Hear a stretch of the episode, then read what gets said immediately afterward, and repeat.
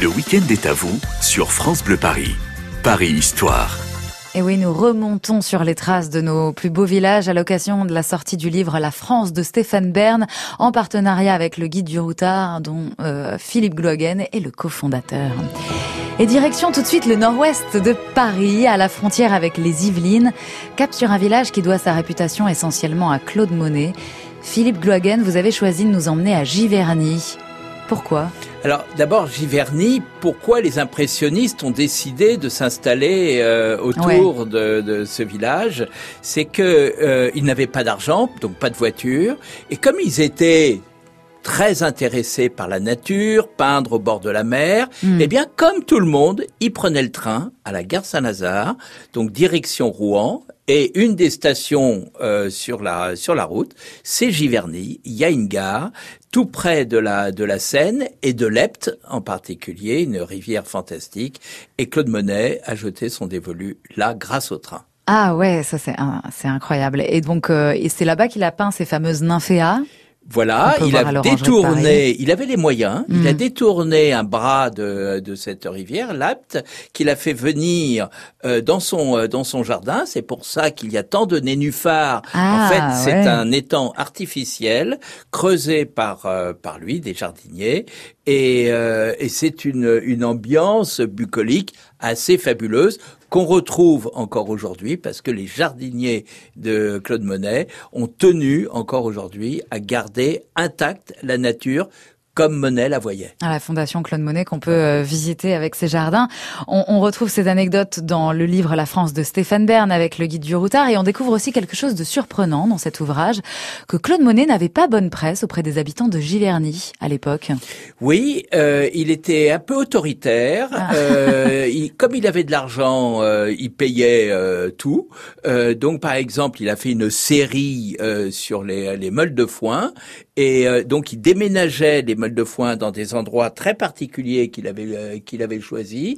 Et tout ça, il payait parce que les paysans ne, ne, leur, ne, lui faisaient absolument aucun cadeau. Il avait un rapport euh, un peu dur avec euh, avec son voisinage. Ah, c'était quelqu'un qui dérangeait. Et, et, on découvre aussi dans, dans l'ouvrage que la, sa fin de vie a été terrible. Il l'a passé euh, à Giverny, mais Claude Monet a souffert de la cataracte, le malheur pour n'importe qui et peut-être encore plus pour un peintre. Du coup. Surtout à l'époque. Surtout à l'époque. Euh, et c'est son grand copain Clémenceau, qui vous le savez était médecin, qui lui a qui a exigé de lui qu'il se fasse opérer de la de la cataracte. Et une chose qui est intéressante, c'est que si vous allez à l'orangerie où il y a les quatre grandes nymphéas, mmh, dans les euh, euh, donc si vous prenez le la première nymphéa qui est à droite côté Seine, eh bien vous verrez le moment où il s'est fait opérer de la cataracte parce que les couleurs changent ah. totalement. Ça, c'est intéressant. Donc voilà, on ne regardera plus les nymphéens de la même façon. Giverny, l'un des 150 villages préférés des Français, recensé dans la France de Stéphane Bern, paru avec le guide du routard. D'ailleurs, nous allons vous offrir ce livre à la fin de cette émission. Restez bien attentifs et tenez-vous près du téléphone. Philippe Gloagen, dans un instant, direction la Seine-et-Marne, cap à l'est de Paris, pour découvrir un village immortalisé cette fois par un autre peintre, celui de Renoir. On vous révèle euh, le nom de ce village juste après votre musique avec une nouveauté là encore le nouveau Kenji Girac en duo avec Maître Gims sur France Bleu Paris. Tous les week-ends, sur France Bleu, détente et bons plans au programme du Mag Loisir. Bonjour à tous. Laurent Petit-Guillaume. Si vous voulez connaître la liste des meilleurs romans de la rentrée, si vous voulez en savoir plus sur le cinéma de demain en réalité virtuelle avec une application nouvelle, etc. Et puis surtout, si vous voulez tout savoir sur la nouvelle série d'Arte Kidnapping à partir de jeudi, eh bien rendez-vous dans le Mag Loisir de ce dimanche. Le Mag Loisir Week-end, chaque samedi et dimanche sur France Bleu, dès 12h30.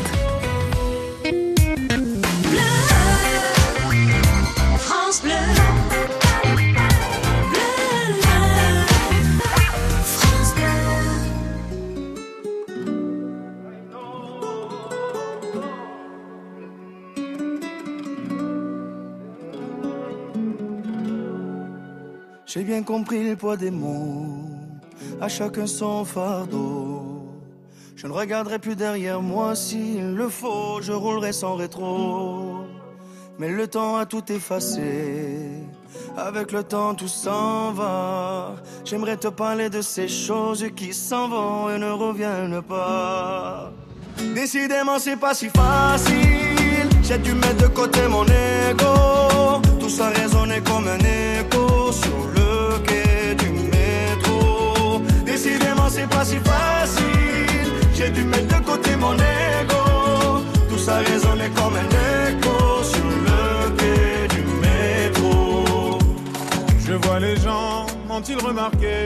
Là sur le banc, nulle part où aller dans la spirale qui m'emporte, voudrais m'envoler.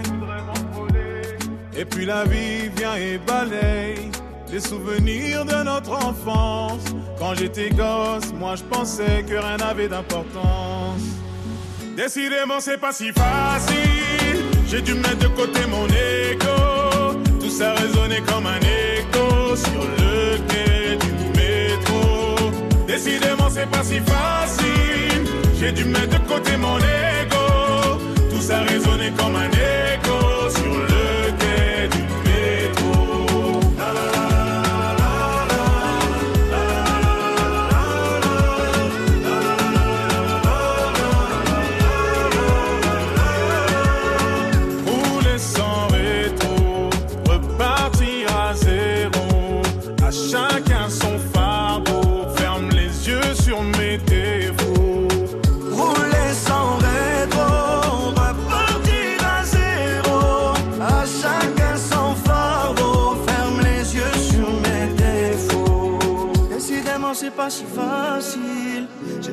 côté mon ego.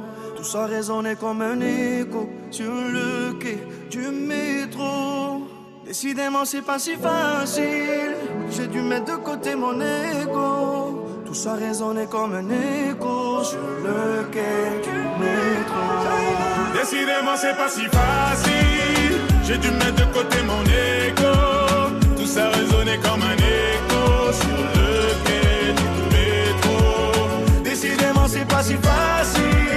J'ai dû mettre de côté mon ego. Tout ça résonnait comme un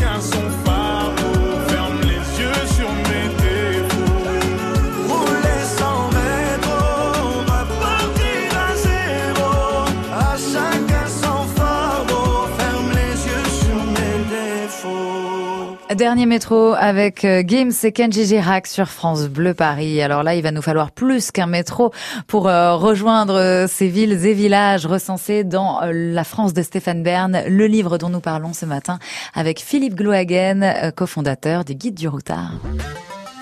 Le week-end est à vous sur France Bleu Paris. Retour sur les routes d'Île-de-France et des villages qui font la richesse de notre patrimoine. France Bleu Paris a flashé pour la France de Stéphane Bern. Nouveau livre paru aux éditions Hachette en collaboration avec le guide du routard. Alors Philippe Glohagen, direction cette fois la Seine-et-Marne, au sud de Fontainebleau. Nous sommes à la lisière de sa forêt. Vous nous emmenez à Bourron-Marlotte. Quel drôle de nom, Bourron-Marlotte. Oui, alors c'est deux villages En fait, euh, c'est ça, réunis. Mm. Euh, c'est au sud de la forêt euh, Fontainebleau, coincé euh, par le, la rivière du Loing, qui est euh, d'ailleurs une rivière qui n'est pas polluée, donc on peut s'y baigner. on Exceptionnel. peut- On peut, faire du kayak en été, c'est un endroit absolument merveilleux. Pas étonnant que plein de peintres euh, s'y euh, s'y soient retrouvés. En particulier Renoir, qui a peint le cabaret de la mère euh, Antony. Il y avait Pissarro, il y avait Sisley qui habitait à côté à, à Moret-sur-Loing. Bref, c'était un endroit tellement beau, et encore aujourd'hui, Mm. que tous les peintres qui étaient fondus de nature, qui vivaient en contact avec la nature, se sont installés à Bourron-Marlotte. Et donc ça a su conserver ce charme d'antan. On a des villas opulentes, des allées secrètes, des petites rues. Est-ce qu'on peut, est-ce qu'on peut faire la, la, carte postale justement Oui, alors c'est pas, euh, c'est pas des, euh, des villas opulentes, c'est Ah plutôt même assez euh, modeste. C'est des petites euh, maisons de, euh, de campagne. C'est pas Deauville, si vous voulez. Euh, mais d'abord, c'est très proche euh, de Paris, 50-60 kilomètres. On peut se balader dans la forêt de Fontainebleau, que ce soit des randonnées à pied, de l'escalade, euh, ou euh, même des, euh, des, euh, des tracés, des pistes euh, à vélo. C'est un endroit de week-end absolument extraordinaire où on retrouve un peu tous ces lieux sacrés de la période euh, impressionniste et même euh, de, de, de, de peintres qui ont survécu euh, euh, à, aux impressionnistes, que ce soit Pissarro, Utrio ou des gens comme ça. Et d'ailleurs, vous parliez euh, d'un tableau de Renoir, le cabaret euh, d'Antony. Donc, c'est un tableau euh, qui a inspiré Zola pour l'Assommoir, apparemment. Donc, sans Boron-Marlotte, il y aurait peut-être pas eu l'Assommoir. Peut-être. Quelque part. Peut-être. Alors, il y avait un côté dans ces guinguettes extrêmement populaires Ouais. qui était euh, où il y avait un mélange euh, entre les bourgeois, le monde ouvrier. C'était ce mélange qui plaisait beaucoup euh, aux peintres Ouais. et qu'on retrouve euh, dans le dans le déjeuner sur l'herbe puisque déjeuner sur l'herbe est pas loin de cette euh, atmosphère là. Exactement. Bourron-Marlotte, village préféré des Français, qui a inspiré de grands peintres, à retrouver dans la France de Stéphane Bern, édité avec le guide du routard. On vous l'offre dans quelques instants. Tenez-vous près de votre téléphone. Prochaine et dernière étape, ce sera toujours en Seine-et-Marne, Philippe Glogen, au nord de Fontainebleau cette fois-ci. Un village qui garde un secret aussi énigmatique que le Da Vinci Code, ou presque. C'est ce qu'on verra dans un instant, juste après Tanita Tikaram, pour entamer votre dimanche dans la douceur. Voici Twist in My Sobriety sur France Bleu Paris. All good children need traveling shoes. Drive your problems from here. All good people read good books. Now your conscience is clear. I hear you talk,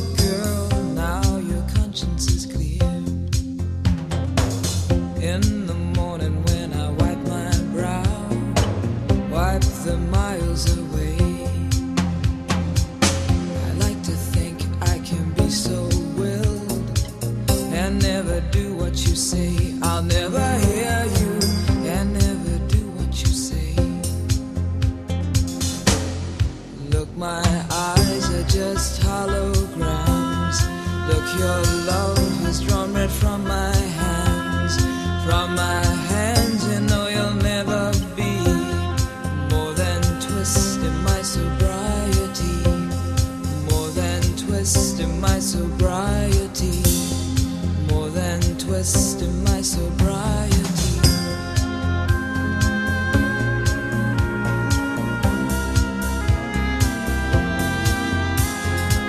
We just put a little empty pie for the fun the people had at night. Late at night, don't need hostility timid smile don't care about their different thoughts. Different thoughts are good for me. Up in arms and chased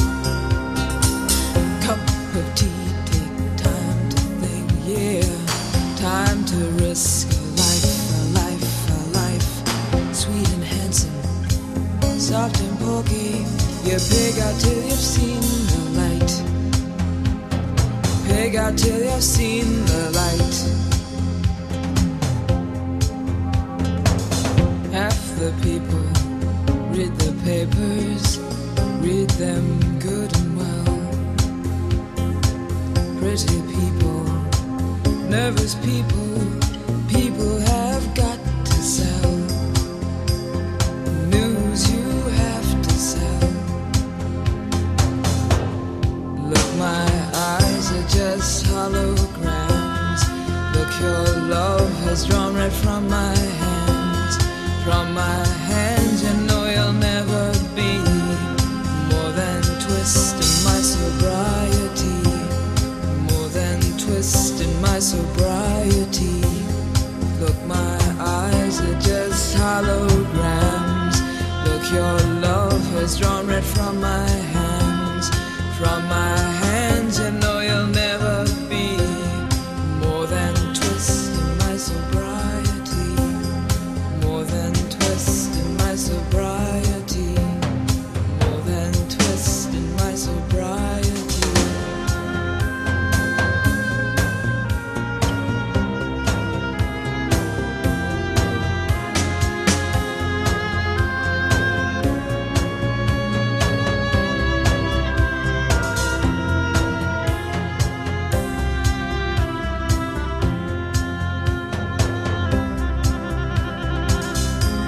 Twist in My Sobriety, Tanita Tikaram sur France Bleu Paris.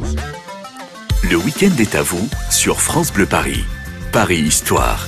Et ce matin, dans le Paris Histoire, coup de projecteur sur la France de Stéphane Bern, nouveau livre paru avec le guide du routard. 150 villages français recensés et vus dans l'émission Les villages préférés des Français. Philippe Glohagen, vous êtes cofondateur du routard, notre invité ce matin. Et la dernière étape de notre matinée, c'est toujours en Seine-et-Marne, dans l'un des villages les plus touristiques du secteur de Fontainebleau. Vous avez choisi de nous emmener à Barbizon. Je vous laisse faire les présentations, mais en gros, Barbizon, c'est le retour à la nature, quelque part. Oui, d'abord, ça correspond à, à ce qu'on a appelé l'école de Barbizon. C'était des peintres qui voulaient retrouver la nature, comme vous le dites, euh, connaître la vie paysanne. Mm. Euh, on abandonne euh, les falbalas des châteaux et des, euh, des sites bien parisiens, bien riches, pour retrouver l'authenticité, la vie paysanne, euh, le monde euh, simple. Et c'est le fruit d'école de, de Barbizon où on peint, on installe le chevalet en pleine nature. Et qu'est-ce qui reste aujourd'hui justement de cette euh, de ce mode de vie simple? Est-ce qu'on a toujours la même la même âme aujourd'hui dans ce village? Euh, ce que je trouve formidable euh, à Barbizon, et je suis ravi que Stéphane Bern ait sélectionné ce village, c'est qu'il est resté authentique. Mm. C'est très beau, Ouais. euh, c'est assez touristique, pas tant que ça, sauf euh, en, en juillet-août quand il y a les Japonais et les Américains qui sont euh, qui Là, sont il là. risque parce pas de revenir pour le moment. voilà.